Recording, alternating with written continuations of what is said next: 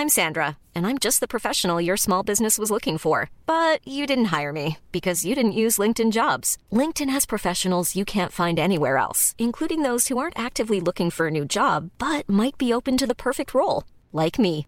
In a given month, over 70% of LinkedIn users don't visit other leading job sites. So if you're not looking on LinkedIn, you'll miss out on great candidates like Sandra. Start hiring professionals like a professional. Post your free job on linkedin.com/people today.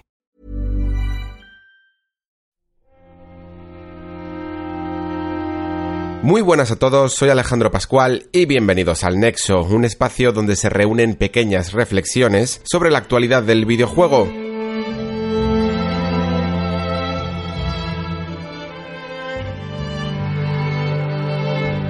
Estos últimos días hemos tenido noticias relacionadas con los programas anteriores que sirven para extender un poco más el debate.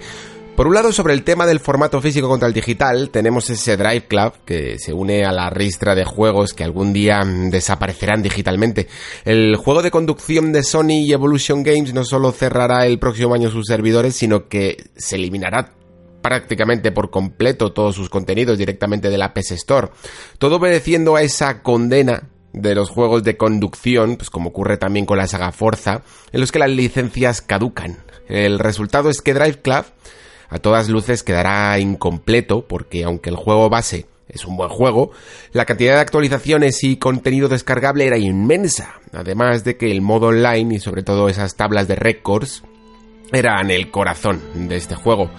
Así Drive Club, un título que tuvo que enfrentar pues numerosos problemas desde su lanzamiento para posteriormente poder demostrar que es uno de los mejores juegos de conducción de esta generación, eso os lo garantizo, quedará para siempre partido. La versión digital directamente deja de existir y la física no va a disponer pues ni de DLCs, ni de ese modo con motos, ni de las mejoras como la lluvia, que es que prácticamente convertían eh, un juego ya espectacular de por sí, incluso para ser de 2014, en todo un espectáculo. Por lo que la única forma de jugar en el futuro pues es casi comprar todo ahora, o bueno, antes de, de su cierre en 2020 y tenerlo a buen recaudo en tu PlayStation 4, principalmente porque aunque PlayStation 5 sea retrocompatible, el juego si cae de la PlayStation Network, eh, antes de que salga la consola, no sé si va a haber alguna forma de transferirlo o incluso descargarlo, si la Store de alguna manera se, se adecua y poder jugar de una manera legal, claro está, no os quepa duda de que el juego será preservado en los archivos acásicos de la piratería. Tendremos que esperar, pero de nuevo, pues nos volvemos a encontrar incluso con plataformas actuales con este pequeño problema de las licencias. El otro tema que ha seguido coleando es respecto a Anthem. Eh, gracias a un artículo de Jason Schreier hemos podido conocer los entresijos de lo que ha ocurrido en Bioware estos últimos meses con el desarrollo de Anthem. Aunque el artículo de verdad que es para leerlo y para analizarlo, no voy a hacer un nexo especial porque ya sería como la tercera vez que hablamos de este juego, ni me parece suficiente, pero eso sí creo que es una lectura obligatoria para cualquiera que busque información un poco de cómo funcionan algunas empresas del sector y la verdad es que si no hubiera cubierto tanto en profundidad este juego sí que me habría gustado repasarlo porque creo que de verdad es una lección para un poco entender cómo funcionan las cosas en el mundillo.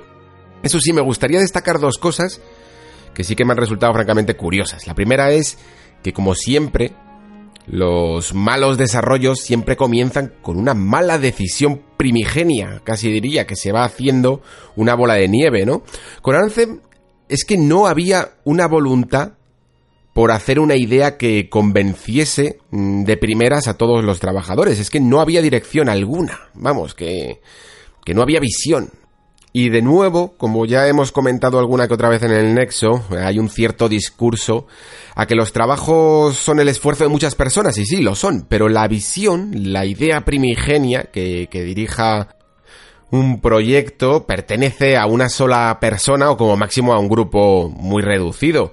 Si democratizas todas las decisiones, se espera tener opiniones diversas y no se toman elecciones buenas o malas cuando hay que tomarlas. Eh, los distintos departamentos no tienen un camino que seguir y el desarrollo se convierte en algo genérico. A mí esto, esto siempre me recuerda un poco a la manera que tiene de trabajar Miyazaki, que últimamente, como ya he podido por fin después de terminar quiero leer varias entrevistas, pues es muy gracioso eh, escucharle cómo funciona y cómo prepara ciertos dosieres en carpetas separadas para distintos departamentos de manera que cada uno tenga fácilmente un, manual casi de cómo va a ser el juego, ¿no? Hasta el punto incluso de que tienen que compartir entre cada uno de estos departamentos estos manuales para saber un poco la idea global, porque la idea global ni siquiera la explica, eh, siempre se mete solo en el detalle.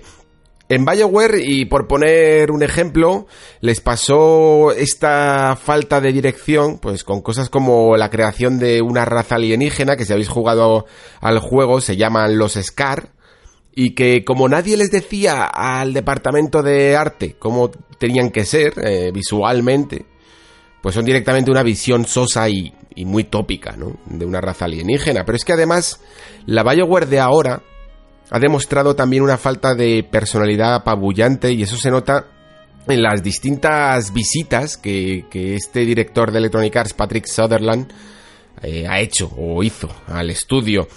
Y parte de esa falta de visión es intrínseca y proporcional también al miedo a no cumplir las expectativas de una compañía como EA. Contaban miembros del estudio que este señor venía, se sentaba en una silla, y en cuestión de 10 minutos, 20, media hora, mm, te decía si lo que estaba haciendo pues eh, le gustaba o era una mierda directamente. Luego venía, veía una mecánica que le había gustado y te decía que eso era exactamente lo que quería. Y este tipo de personas, pues cualquiera que hayáis llevado a clientes o, o algún tipo de proyecto, pues ya sabéis que son, son bastante peligrosas. Principalmente también porque crea en los creativos una cierta sensación de miedo cuando no estás cumpliendo las expectativas de alguien además que es que ni siquiera pertenece al proceso creativo del mismo.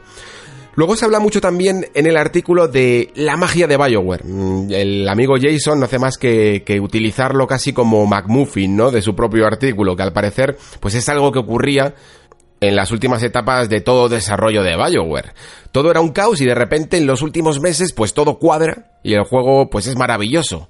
Pero mientras lo leía no podía dejar de pensar que esa magia eh, no era solo gracias a una especie de crunch infernal, que era casi un poco lo que intentaba mm, decir eh, su propio redactor, porque Anthem y Andrómeda, incluso juegos más anteriores como Dragon Age 2 y un poco incluso Mass Effect 3, en fin, muchos juegos mm, de los últimos años no han salido bien dentro de la compañía y también han tenido crunch. Porque la magia de Bioware, en el fondo, siempre fue más eh, su faceta literaria, su calidad narrativa, vamos. Estos juegos, independientemente de sus gráficos, de sus sistemas de combate, eh, eran disfrutables solo, ya solo leyendo sus textos porque funcionaban como si fueran aventuras de rol de lápiz y papel y precisamente lo que ha fallado en todos los desastrosos lanzamientos de BioWare en los últimos años es que su vertiente narrativa no ha estado a la altura. Precisamente porque los grandes exponentes en este campo, eh, los grandes desarrolladores que ha tenido BioWare, los grandes creativos, han abandonado ya la compañía.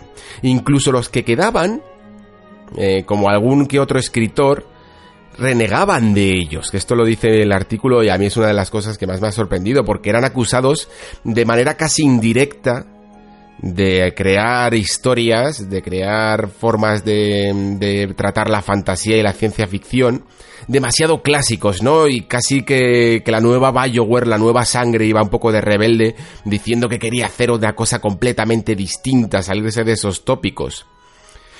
Y bueno, pues quizás sí que los juegos de BioWare antes eran eran un poco tópicos, pero al menos eran buenas historias, algo que ninguno de los recientes desarrollos de BioWare posee. Y por eso esa famosa magia no ha hecho efecto esta vez. Comenzamos.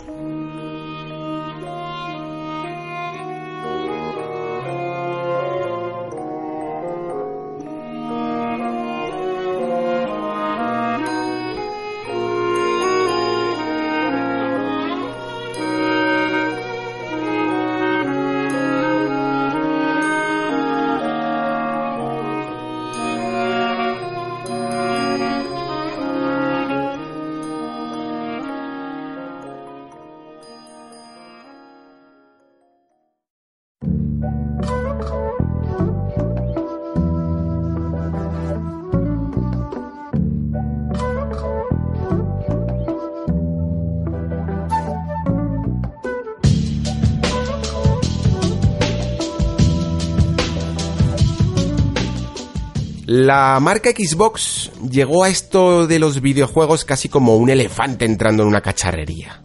Hizo mucho ruido y convenció a bastantes jugadores para hacer marca, principalmente porque logró dos cosas, yo creo, en su momento.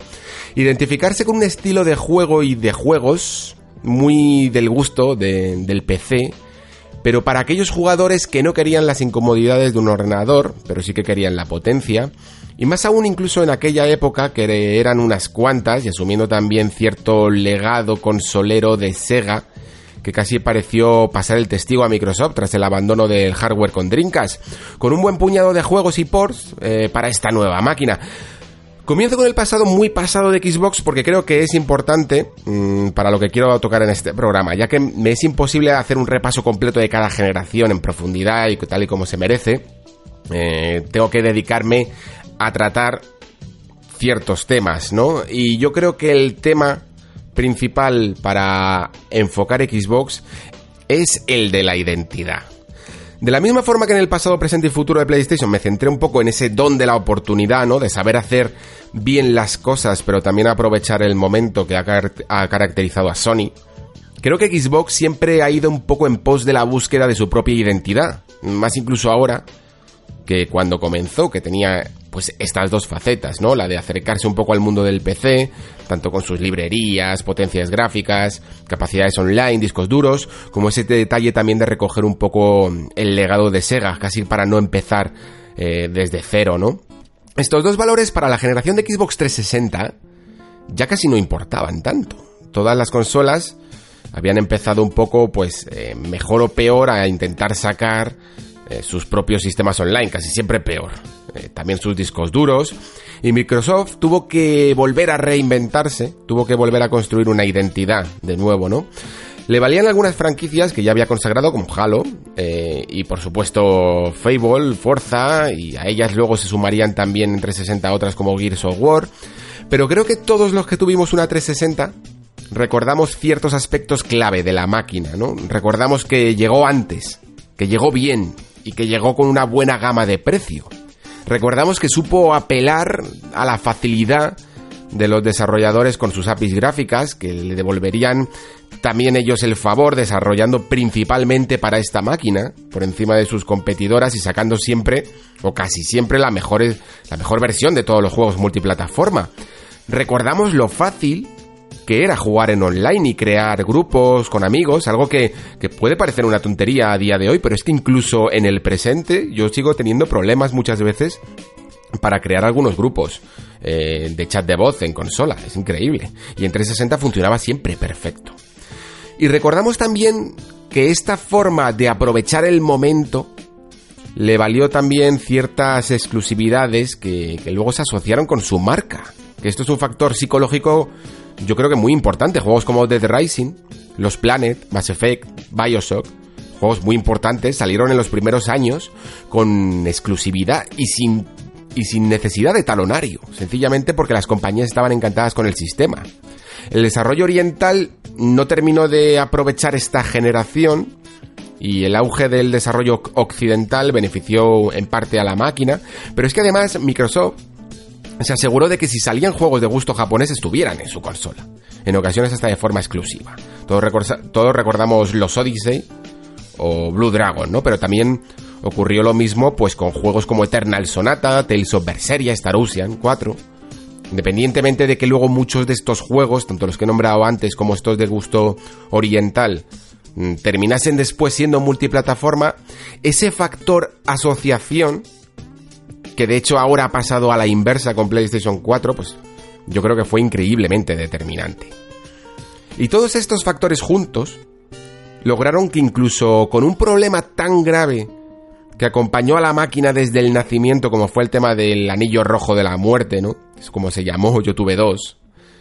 Microsoft consiguiese colocar la mayor cantidad de consolas de su historia. Las ventas finales de la anterior generación son quizá un poco difíciles de precisar, sí que se sabe que Wii superó los 100 millones y que 360 y PlayStation 3 vendieron muy a la par, entre 85 y 90 millones. Incluso si es cierto que Xbox 360 quedase en tercera posición, ¿no? De ese podio, creo que nadie puede considerar esta máquina como una derrota, sino todo lo contrario, más bien como una gran victoria. para la americana.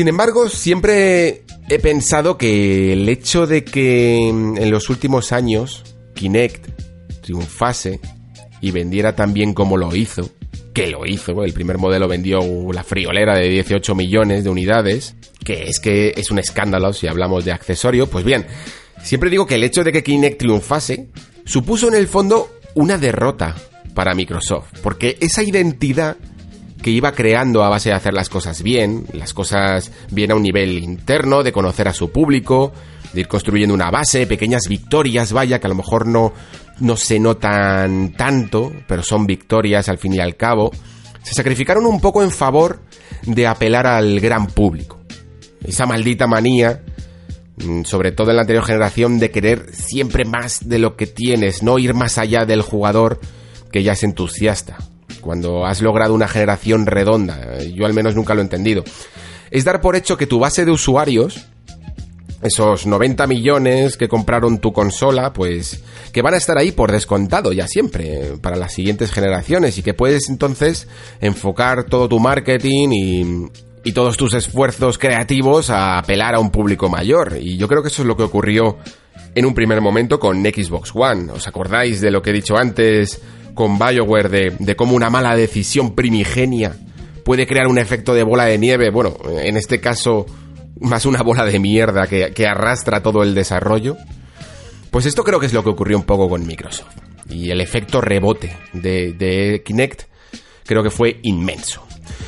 Todos los Kinect, esos 18 millones que vendieron en la anterior generación, le explotaron en la cara al no entender que la mayoría de sus compradores quedaron, quedaron relativamente decepcionados. Y no solo eso, sino que tendrían que añadir a ese Kinect que ya tenían otro que rápidamente se volvería a guardar en el cajón. Vamos, yo me compré la Xbox One el día cero a 500 euros. Eh, otro error de este nuevo Kinect que venía con la consola y, subía el precio. Y la camarita, la camarita se fue a un cajón eh, debajo de la cama pues eh, a las pocas semanas. Tenemos el error del Kinect, que arrastró el error del precio y que hicieron dudar a Xbox de su identidad.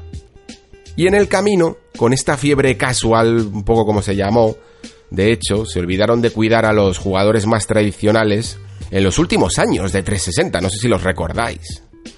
Que creo que habréis notado ya que, que es un hecho además, cada vez más frecuente, que hay que cuidar pero muy muy bien a los usuarios estos últimos años de generación para que la transición a la nueva quede fuera de dudas. No tengas que, pensar esto como si fueran las elecciones, vamos, que estés tan contento con tu máquina que des el salto directamente. Por eso se hicieron en su momento buenísimos planes con, con, el PlayStation Plus, en la época tardía de PlayStation 3, no sé si lo recordáis, regalando muchísimos, muchísimos juegos, haciendo mucha ofertaza, sacando grandes exclusivos también, y, y ahora también se está haciendo regalando el Game Pass, a precio prácticamente de saldo, juegos gratis, mm, y juegos a un precio de risa también, y ya veréis las ofertas de suscripción anuales que, van a abarcar los periodos de la siguiente generación para que ese traspaso a la Next Gen sea aún más orgánico. Estos factores de transición no se hicieron tan bien en 360, que prácticamente confió toda la lista de lanzamientos, abandonando casi exclusividades, creo que quedó por ahí descolgado un Gears Judgment, pero casi todo eran Call of Duty, FIFAs, juegos multiplataforma, el lanzamiento de GTA V que se le dio muchísimo bombo, casi le hacía el, marketing Microsoft. Y por fin, creo que eso, esa última etapa tardía de la generación sí que se está haciendo por fin bien en, Xbox One. Eh, todos lo estáis notando, ¿no? Un poco como el cambio de aire. Hasta Halo Infinite parece que va a llegar en esta generación. Eh, y bien que hace en el fondo. Yo pensaba que lo haría para la siguiente.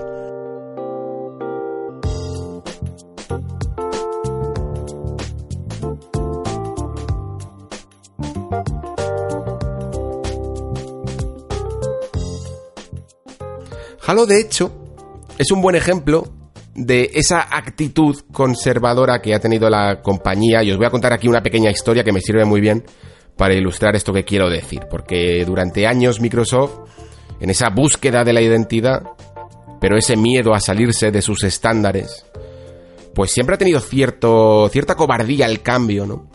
Cierta duda. Y por eso se asoció mucho con, con un estilo muy particular de juegos, de shooters, juego online, deportes, conducción, con franquicias bastante conservadoras, ¿no? En su fórmula.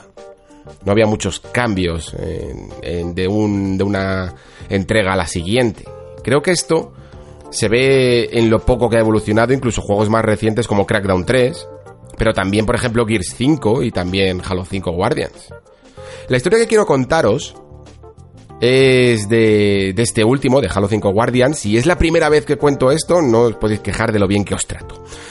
Una vez conocí a un lead designer de, Halo 5 Guardians que trabajó en 343 durante este juego y durante Halo 4, ahora ya no está. Le dije que, a Halo 4 sí que había jugado, pero que aunque lo tenía, porque lo tengo aquí en la estantería, todavía no me había puesto con Halo 5. Y literalmente me dijo, pues igual ese deberías saltarlo. Y claro, me sorprendió mucho porque Halo 5 en líneas generales tiene cierta buena consideración, aunque sé que hay muchos jugadores que lo han criticado. Pero me dijo que el producto que salió no tenía en absoluto nada que ver con lo que se había ideado y planificado en las primeras etapas de desarrollo.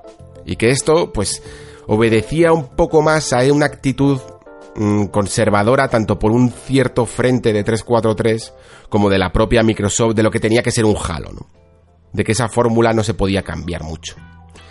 La idea primigenia, de nuevo, era en esta ocasión bastante ambiciosa. Era un viaje mucho más amplio, mucho más abierto, con, más mecánicas nuevas, con sistemas de progresión, incluso la posibilidad de, visitar a tu antojo diferentes planetas durante la aventura, casi parecía un Mass Effect. Y por lo que tengo entendido, el resultado final, pues dista mucho de este planteamiento, la verdad. Eh, yo al final, pues por puro interés casi científico, pues lo quiero, lo quiero jugar. Ni que decir tiene que esta actitud mmm, poco transformadora, por una parte, fue debido a ese miedo a tocar una IP tan establecida, ¿no? Tan icónica como es la de Halo. Y que se llevó por delante también a la parte quizá más abierta y creativa del estudio que, que sé que han buscado la creatividad, ¿no? Por otros lados, ¿no? Abandonando 343 en el proceso. Y como digo, pues esa actitud conservadora la hemos visto en muchas franquicias de Xbox y son las barreras que creo que hay que había que superar esta generación. Eh, lo hemos visto, por ejemplo, en Santa Mónica, eh, enfrentándose a, un desarrollo de God of War completamente distinto, o incluso a Guerrilla, eh, dando de lado un poco Killzone, viendo que no se podía estirar un poco más de sí y haciendo otra cosa, o incluso Nintendo a la hora de tirar el, núcleo mecánico de un Zelda, que es algo prácticamente icónico, pero rescatando su espíritu para crear otra cosa nueva. Pero que sin embargo a la americana, pues no la hemos visto atreverse. Y esta historia viene mucho a colación porque si algo sabemos justo de Halo Infinite, es que se supone que va a ser casi hasta un reboot, he, leído por ahí, el Halo más transgresor de la saga, adoptando de hecho algunos de estos factores que la gente de 343 ya había ideado. Se habla de que puede llegar a tener ciertos sistemas de progresión, ¿no? No sé si llegará a tener, no creo, niveles, pero a lo mejor ciertas habilidades, ¿no? Y que en su momento no se atrevió a implementar. Todavía tendremos que ver un poco el resultado final con este Halo Infinite y hasta qué punto llega a ser verdad todos estos rumores de que pueda llegar a tener ciertos niveles de progresión, ¿no? O aventurizarse un poco. Pero creo que al menos es una actitud de que no simplemente van a seguir con la línea más conservadora de la saga y van a intentar implementar nuevas cosas. Y mirad, vamos a hablar mucho del streaming en este programa, del Game Pass, de jugar donde quieras, pero es por esto por lo que me estoy centrando en la identidad de Xbox y creo que Halo Infinite es la prueba de ello. Creo que por primera vez con la dirección de Phil Spencer se está dando cierta libertad, ¿no? A sus estudios para esta experimentación. Digo creo porque los resultados, como digo, no han llegado, pero sí creo que se va a notar con, algunos juegos y sobre todo con los nuevos estudios que Microsoft ha adquirido este último año. No sé si llegará, por ejemplo, Gears 5, que por los trailers sí que parece seguir la misma dinámica, pero hay cierto talante experimental en su forma de dirigirse hacia el futuro, por lo menos eso, un futuro que pinta esperanzador y no solo por el verde de la marca, sino porque Microsoft mm, parece concentrada cada vez más en llevar una visión específica, centrada al menos en cumplirla, y sobre todo dedicado al jugador tradicional, y, más y menos preocupada quizá de lo que hace el vecino o de las modas o incluso de lo que demanda el aficionado, que muchas veces, eh, como hemos llegado a ver aquí en el Nexo en alguna ocasión, puede llegar a ser contraproducente. Más que nunca, tienen un plan.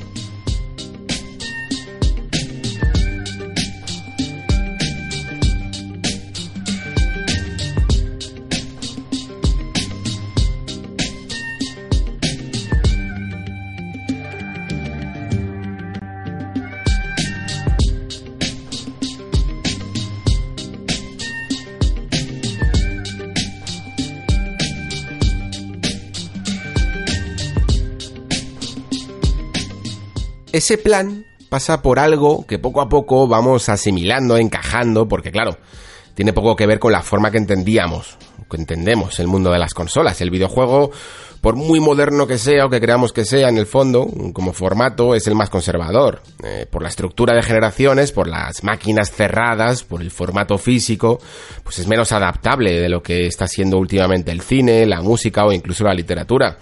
Vamos, que si quieres jugar, y jugar sobre todo a esas grandes superproducciones tan vistosas, pues hay que tener una consola o un PC, no te queda otra. Y eso que llamamos la democratización del videojuego es una de las señas que está tomando como identidad Microsoft, que quiere hacer suya. Frente al cierre con candado de otras como Nintendo o de PlayStation, aunque bueno, ya sabéis que Sony es muy de picotear siempre en todos los terrenos, Xbox busca sobre todo estar en absolutamente todos los sitios. Vamos, que salga o no salga, me puedo creer totalmente que haya habido reuniones y que hayan sido tan osados como para sentarse con Nintendo y pedir que incluyan una aplicación de Xbox en su Nintendo Switch. Principalmente porque es que me los imagino sentados con todo tipo de compañías para lo mismo. Con Google, con Apple, con fabricantes de televisores Smart TV. Vamos, hasta si hay una forma de reproducir Xbox en Netflix, creedme que lo van a intentar a muerte. Microsoft quiere que en todo dispositivo multimedia donde se pueda descargar o reproducir un contenido, haya ahí un cuadradito que ponga Xbox. Cuadradito verde que ponga su marca. Imaginadlo de la siguiente manera, es como si Steam decidiese ampliar sus horizontes del PC, ¿no? Para llevar su aplicación a cualquier sitio. Y esta forma de jugar donde quieras, de juega con donde quieras, requiere sí o sí el paso por el servicio de streaming jugar sin tener el juego ejecutándose en ningún dispositivo mediante una conexión a internet, pues hasta que las placas bases de los televisores tengan la potencia suficiente, vamos, ese dicho de eso te lo hago yo en una Raspberry Pi, que, se dice mucho ahora, eh, pues hasta que la Raspberry Pi sea capaz, no sea capaz de mover juegos AAA del momento, es que no hay otra forma de hacerlo que mediante streaming. Luego está el terreno del PC, por supuesto, que tendría que ir aparte, porque Phil Spencer ya ha confirmado que el Game Pass llegará a ordenadores y creo que es bastante plausible pensar que el PC moverá todo el ecosistema de Xbox, no solo con el hardware bruto como lo hacía ahora, mm, sino casi de forma nativa, casi sin diferenciar si el equipo, siempre que cumpla una serie de requisitos de hardware, es un PC o una Xbox. Vamos, va a tener una compatibilidad total. Y de esa forma, pues toda la librería sería perfectamente jugable en una plataforma o en la otra. En cualquier caso, queda claro que Microsoft tiene planes con el PC mucho más profundos que los que tenía hasta ahora y para ello se ha preocupado incluso de adquirir una compañía como Inxile, que, está más dedicada al tipo de experiencia de juego para ordenador y que precisamente ha confirmado que, han firmado este acuerdo de exclusividad porque Microsoft va a respetar y mucho esa esencia y ese espíritu que, siempre han tenido sus juegos, que eran muy peceros. Creo que todo este camino mm, es una buena dirección, creo que Xbox puede ser capaz de crear un buen ecosistema, pero solo, atención, si es lo suficientemente generosa. Y con generosa me refiero a crear una estructura de juego digital en la que todas tus compras, todas tus suscripciones se compenetren entre sí. Que si tú has adquirido, por ejemplo, por 60 euros el nuevo Forza, puedas, sin gastar nada más, eh, evidentemente ejecutarlo en tu Xbox, pero también en el móvil o en la tele, sin pagar más de la cuenta, sin necesidad ni siquiera de Game Pass, ni pagar el live, ni, el nuevo, ni un nuevo servicio que pueda llegar con ese Project X Cloud, que es su manera de, de jugar en streaming. Mm, simplemente tienes el juego, tienes tu perfil, el juego como es tuyo, lo reproduces donde quieres. Creo que es un mensaje bastante poderoso. Todo tu catálogo donde quieras. Sería un poco el lema. ¿Que no tienes juegos comprados y solo tienes el Game Pass? Pues igual, toda tu biblioteca de Game Pass, juégala donde quieras. Porque lo que no creo que la gente esté dispuesta a hacer es pagar por tres servicios a la vez. El Game Pass, el Xbox Live y lo que sería el Xcloud, ¿no? La, bueno, la plataforma esta de streaming, como, como termine llamándose, de, de Microsoft. Si lo intentan, ya pueden hacer una buena oferta. Recientemente, por ejemplo, se ha anunciado un pack que aunaría el Game Pass y el Xbox Live en uno solo, llamado Game Pass Ultimate, y que básicamente costaría unos 15 dólares al mes, pero vamos, teniendo en cuenta que el Game Pass cuesta 10 euros y el Live unos 7, no me parece un ahorro muy significativo. Aún así, si Xbox logra pues aunar todos sus servicios en un pago de máximo, sí, esos 15 dólares, euros, eh, habría encontrado una nueva forma de negocio. De la misma forma que pagas 10, 12 euros de Netflix por tenerlo en todas partes, aquí tendrías un catálogo de más de 100 juegos, con online, con los exclusivos de lanzamiento gratis y la posibilidad del servicio por streaming para jugar donde quieras, tanto a los juegos de Game Pass como a los tuyos propios que hayas comprado. El problema es que sí, suena demasiado bonito para ser verdad. Como he comentado además varias veces en el Nexo, el precio actual de Game Pass sin contar ya las ofertas locas estas de dos meses por dos euros y cosas así, que son escandalosas de buenas, están hechas precisamente para atraer a gente al servicio ahora. Pero lo creo que son difíciles de mantener cuando el modelo adquiera ya cierto rodaje en la siguiente generación. Sin embargo, en esto de los videojuegos, es que el beneficio nunca ha estado en la venta directa sino en los porcentajes de los royalties, ¿no? Y creo que con un poco de agresividad en los precios, que consiguieran que el público no dudase a la hora de comprarlo, básicamente es lo que han hecho, pues, por ejemplo, compañías como Amazon, antes de, de que nos suban los precios como lo van a hacer, es la forma, de, yo creo, de adjudicarse un hueco confortable la siguiente generación. De hecho, Phil Spencer ha hablado de esto, argumentando, y cito textualmente, que no es ahí donde haces el dinero, en referencia un poco a, las consolas, ¿no? Al modelo de, ventas de consolas que sabemos exactamente que no es la forma de hacer dinero, pero dice, el negocio de los videojuegos es realmente vender juegos y vender el acceso a esos juegos y su contenido. Y eso significa que ese es el negocio fundamental. Por tanto, si lo abres, cuanto más a menudo juegue la gente, más maneras de disfrutar de esta forma de arte. Esto incrementa el tamaño de negocio. Es una frase un poco extraña, ¿vale? Pero, pero me interesa mucho esa parte que dice que cuanto más juegue la gente, ¿no? Porque ya está hablando de una manera de un modelo de negocio que casi se tiene más que ver, como hablábamos en el capítulo de Google Stadia, sobre ese consumo por tiempo, ¿no? Por minuto, más que por número de unidades vendidas.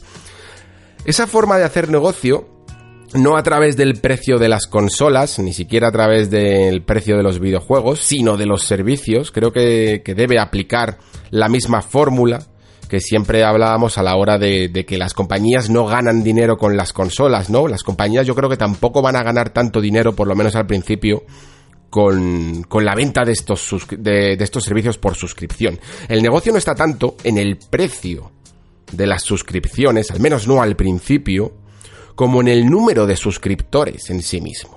A más suscriptores, menos necesidad de que el servicio sea caro.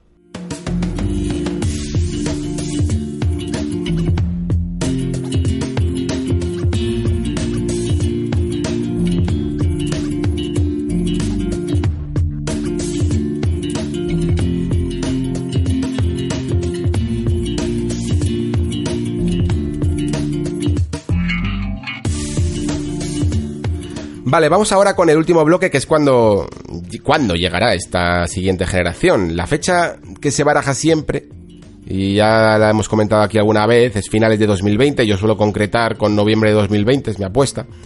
Pero últimamente en el caso de Xbox, no sé por qué, me da que se puede adelantar un poco. Os voy a explicar cómo he llegado a esta intuición. Es un poco tontería, ¿vale? Pero me ha llamado la atención y me ha hecho un poco reflexionar después. Imagino que todos habéis visto en algún momento algún tráiler, ¿no? Que, al final del mismo siempre se suelen poner las plataformas. Eh, sale el logo de PlayStation 4, el de, el de One, PC o Steam, Nintendo Switch, Epic Store últimamente. Eh, esto, por ejemplo, si queréis hacer el experimento, lo podéis ver en el tráiler en el tráiler de lanzamiento de Sekiro. Pues ahí al final del tráiler vais a ver los logos. Pero ¿sabéis qué pasa si ponéis el tráiler de, de Vampire the Masquerade Bloodlines 2? Que pone PlayStation 4, pero en vez de poner Xbox One, pone simplemente Xbox. Y la fecha de lanzamiento de Bloodline 2 es primer cuarto de 2020. Y ojo, no digo que esto sea una prueba definitiva ni nada de eso, ¿vale? que, han podido coger simplemente el logo genérico de Xbox y adiós. Aunque es raro que coja el, el genérico de Xbox y no el de PlayStation. Pero bueno, aparte de eso, sí que me hizo pensar qué pasaría si, si al igual que ocurrió con 360 y PlayStation 3, Xbox adelantara eh, si esto podría ser un movimiento astuto por parte, por parte de Microsoft, salir con una diferencia de 6 meses. Y creo que podría ser interesante porque los videojuegos es un mercado que cada vez se mueve más con, la pasión de estar a la última, ¿no? Y si Microsoft logra aprovechar esta ventana de lanzamiento de juegos de todo el año 2020 en versiones de nueva generación, creo que sería una buena forma de competir con gran fortaleza contra, contra la competencia que, que viene fuerte, que recordemos, se va, se va a mover lo que queda de año y siguiente con pesos pesados como The Last of Us 2, Ghost of Tsushima, Death Stranding. Lo que siempre decimos, vaya, que, PlayStation viene fuerte este final de generación para poder aunar de nuevo esa transición entre plataformas de una manera más orgánica. Si Xbox y PlayStation salen a la vez, en los últimos años se enfrentarían a estos grandes exclusivos de Sony con, con, buenos servicios que está ofreciendo Xbox junto a Gears 5 y Halo Infinite, pero si sales antes, te aseguras de que la gente puede ya, en la siguiente generación, en una versión superior, porque ha salido antes, jugar a juegos como Vampire Bloodline 2 y también, por ejemplo, a otros juegos como Cyberpunk 2077. Y no solo eso, sino hacerlo en su consola, en su móvil, en su tablet, en la televisión, en donde quieran. Y no es una mala mano, o al menos tras una generación pésima, porque lo ha sido. No son malas cartas para terminar un ciclo y comenzar otro.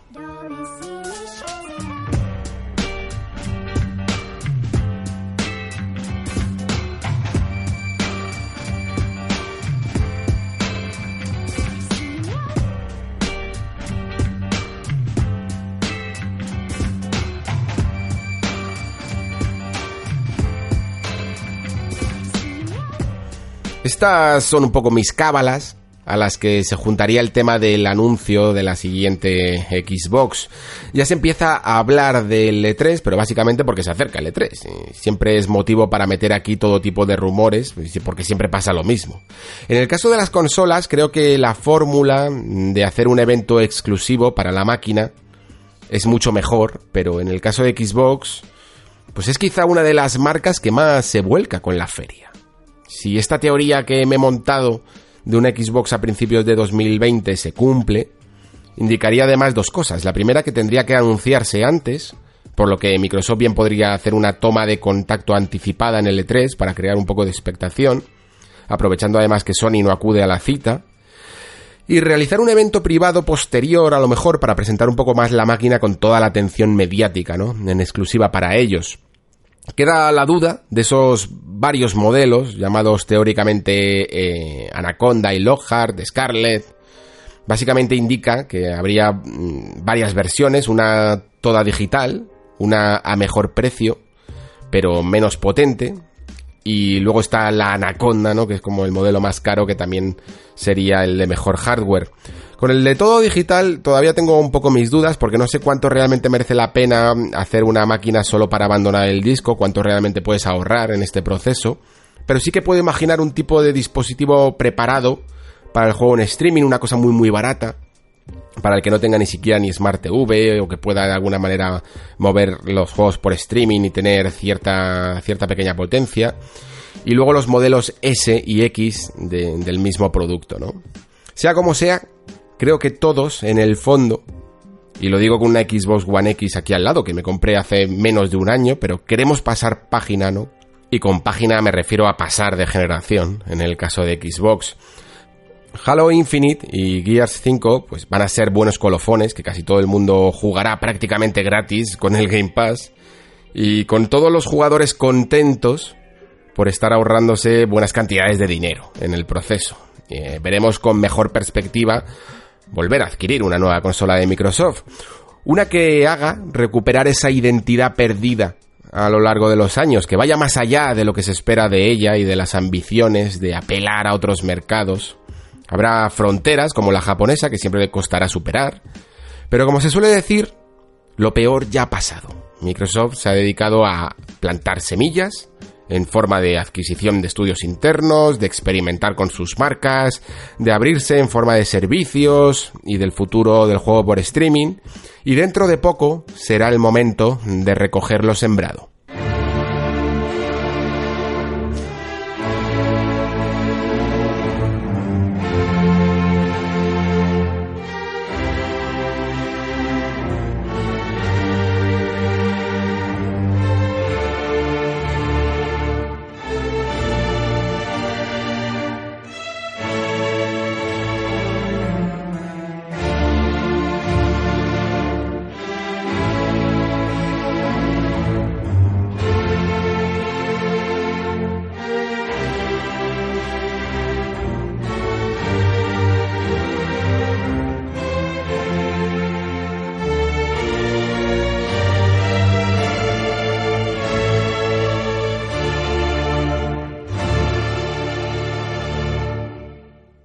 Cierto, antes de pasar a los comentarios, la música que habéis podido escuchar durante este episodio pertenece al juego The Friends of Ringo Ishikawa, por si a alguien le pica la curiosidad. Antes incluso de, de abordar los comentarios, decir que la próxima semana voy a estar de vacaciones. No va a haber programa. El Nexo se queda solo esperemos que no suceda nada malo en mi ausencia, pero lo cierto es que estoy llegando un poco a fracción del año de Semana Santa bastante cansado, un poco estresado y necesito vacaciones. Aprovecharé también para leer un poco, ponerme al día de algunos asuntos y pensar también futuros nexos. Imagino que más tarde o más temprano caerá uno de Days que ya se va acercando su lanzamiento. Haremos también un pasado, presente y futuro de Nintendo, por supuesto y seguiré pensando ideas para mejorar el programa en su formato. Por cierto, gracias a todos por el buen, el buen recibimiento del primer Conexo, este nuevo formato en el que invitaré, o al menos lo intentaré, traer a algunas personas para que me ayuden en ciertos temas y ahora sí, vamos a leer algunos comentarios que me habéis dejado en Evox. Gracias también a Larios, a Spore Initiative y a Alex Roger que me ha dejado un comentario largo, largo, pero que me dice que no hace falta que lo lea en el programa. Pero gracias por dejarlo, siempre me gusta leeros todos. Y Catarino Jovial que me ha dejado también sus impresiones sobre Sekiro muy muy detalladas y con las que concuerdo pues en prácticamente todo. Me alegra mucho que tanto el juego como el programa os esté dando que pensar y sobre todo que lo compartáis. Eh, con lo difícil que es escribir en iVoox, además, como dice el bueno de Catarino, que te curras un mensaje con tus espacios para que luego venga iVoox y te lo junte todo, pero bueno, al menos en la versión de móvil no pasa, pero la de ordenador la verdad es que para los años y la audiencia que tiene la plataforma, pues es un poco decepcionante. Rescato ahora sí un comentario que tengo del amigo Shiva Dylan que me dice, aunque este episodio es respecto a Sekiro, uno de los comentarios sobre Stadia me hace comentar una cosa, el tema del ping y la latencia en Canarias está bastante complicado. Google Stadia, según el mapa que mostraron, tiene servidores en Azores y Madeira, lugar más cercano a nosotros. Con PlayStation Now, por ejemplo, los servidores los tienen en Francia, aunque ahora esté disponible en España. Pues sí, amigos, Iba, es que esto es el tema que los servidores, por mucho que los servicios lleguen a, España, pues muchas veces aquí las ciertas granjas de servidores no están del todo pulidas, eh, ni siquiera están en las regiones, como comentábamos, y sobre todo en el caso de las islas, pues tienen que pasar una distancia en el caso de que no estén en la propia isla, tienen que pasar una distancia extra, porque tienen que superar las aguas, ¿no? Entonces, tanto en tu caso como supongo la gente que esté viviendo en Baleares y sobre todo lo de PlayStation Now, que de nuevo al tener una calidad menor de imagen, pues el pin relativamente es correcto. Se pueden permitir poner los servidores en Francia como estaban, o incluso creo que también hay algunos en Bélgica, y pueden hacer esto, pero cuando la demanda de, este tipo de servicios sea más exigente, sobre todo con juegos en 60 frames por segundo, que no terminan de ir del todo finos, eh, lo vais a notar, la verdad. Bueno, lo vamos a notar todos, pero vosotros en particular. El amigo Fafnir me dice, muy buenas Alex, primero darte las gracias por los programas, te conocí gracias a la maravillosa comunidad que tenemos en Mundo Gamers hace como dos semanas y ya me puse al día, pues muy bien, te has dado un buen atracón, eso está, eso está muy bien, lo hacemos todos cuando descubrimos un nuevo programa. No me he podido terminar este porque aún me falta un poco para completarlo, pero seguro que estará genial. Y como propuesta, no sé cuánto te gusta la saga Metal Gear, pero si esta está entre tus favoritas, sería genial un conexo con Alex Pareja y Tony Chan, quiero recordar que le volvía loco Kojima, un saludo y gracias por el trabajo. Pues me gusta Metal Gear, pero la verdad es que no tenía pensado tocarlo en el programa. La verdad es que mm, me sería hasta fácil decir que después de la decepción que supuso un poco para mí Phantom Pain, eh, estoy un poco un poco de, no decepcionado con la saga, pero, pero sí vago a la hora incluso de rescatar sus juegos y de volver a jugarlos. Siempre estarán ahí, por supuesto, y siempre los adoraré. Pero tengo ganas incluso de jugar primero a Dead Stranding antes que, que volver a revisitar Metal Gear. En cualquier caso, para juegos clásicos, bueno, juegos clásicos o juegos que, que, no han podido pasar por el programa porque, porque en el fondo es muy joven este, este nexo. La idea que más aproximada tenía es, eh, a medida que la, que la generación vaya cerrando, sí que ir visitando uno por uno los juegos eh, que más me han parecido interesantes esta generación. Eso sí que lo tenía pensado. Seguimos con KBL que me dice, gran programa, yo solo espero que no os paséis al podcast de pago, como el podcast del invitado. Soy un gran fan de Front Software, me fastidia una barbaridad no poder escuchar esos programas especiales.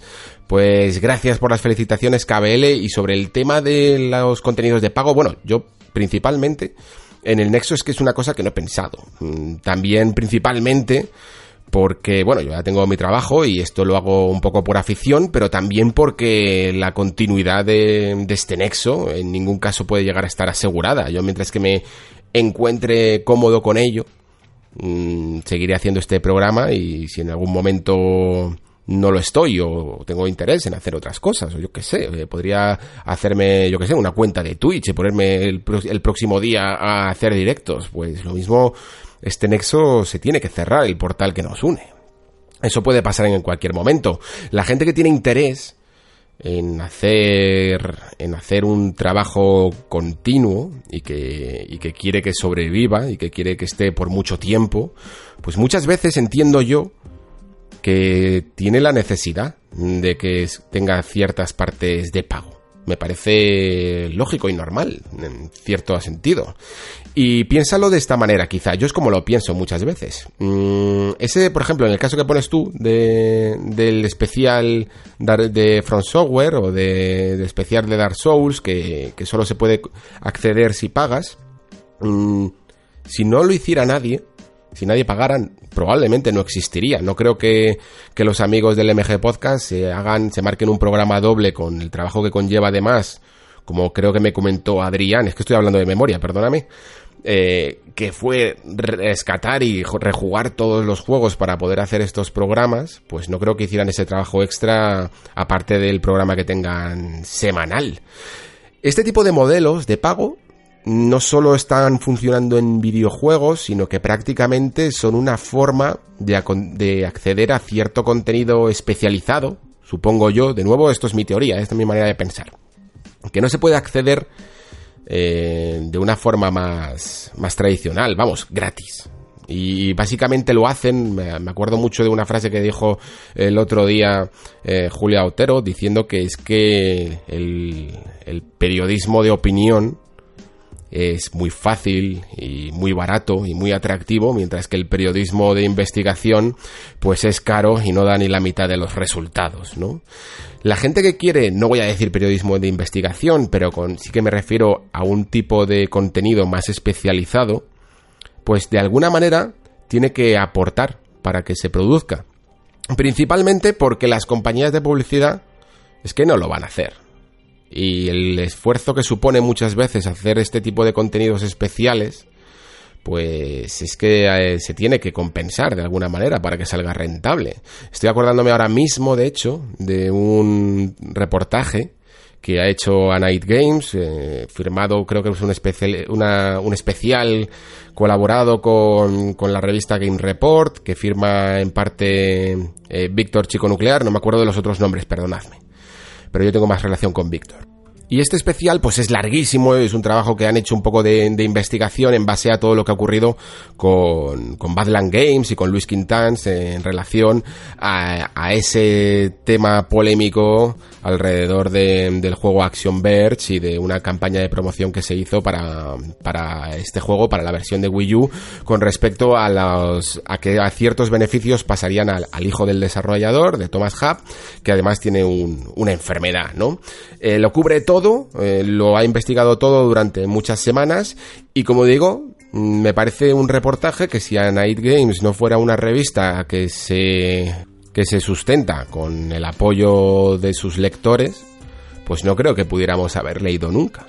Es que sencillamente lo entiendo así, como que hay cierto contenido que no podría existir si no fuera gracias a las aportaciones. Así que en cierta manera yo lo veo desde esta perspectiva más que como una barrera para que yo no pueda acceder, como una forma de acceder a otro tipo de contenido que por no tener ese apego a las masas y a, y a, lo fácil, ¿no? A lo que nos atrae a todos a simple vista, pues nunca va a poder ser sostenido por medios publicitarios.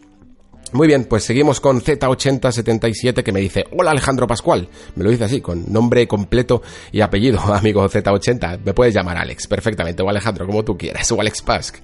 Después de conocer de tus andaduras en Mundo Gamers 3 de juegos y ver que has sacado tu podcast, uno más que se une a la fiesta, decirte que soy viejo gamer, al que la industria ya nos tiene cada vez más abandonado entre tanto Battle Royale y multijugador.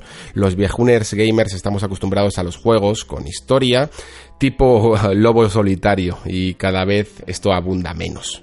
Pues nada, uno más y lo que aguantemos. Saludos, pues bienvenido al Nexo Z80. La verdad es que mm, sí que es cierto que de alguna manera el Nexo quizá lo estoy enfocando más a, un cierto refugio, ¿no? Para este tipo de jugadores. Hablo de, de, tendencias, evidentemente, hablo de juegos Battle Royale, hemos hablado aquí de Fortnite, de Apex Legends, hemos hablado de juegos multijugador, pero sí que es cierto que, que por apetencias, me puedo llegar incluso a sentir más identificado como tú.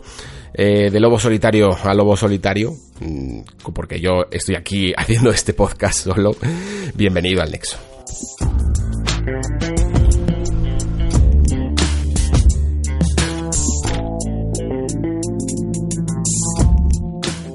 Y hasta aquí el programa de hoy. Como ya os he adelantado un poco los contenidos que tendremos en el futuro, pues ya solo me queda despedirme repitiendo eso, que tendremos un pequeño parón para descansar unos días, así que no puedo decir eso que siempre digo de que permaneceré aquí, más bien va a permanecer un cartel que pone cerrado por vacaciones. Pero no os vayáis muy lejos, que pronto este nexo regresará. Hasta entonces, gracias por escuchar, se despide Alejandro Pascual, hasta el próximo programa.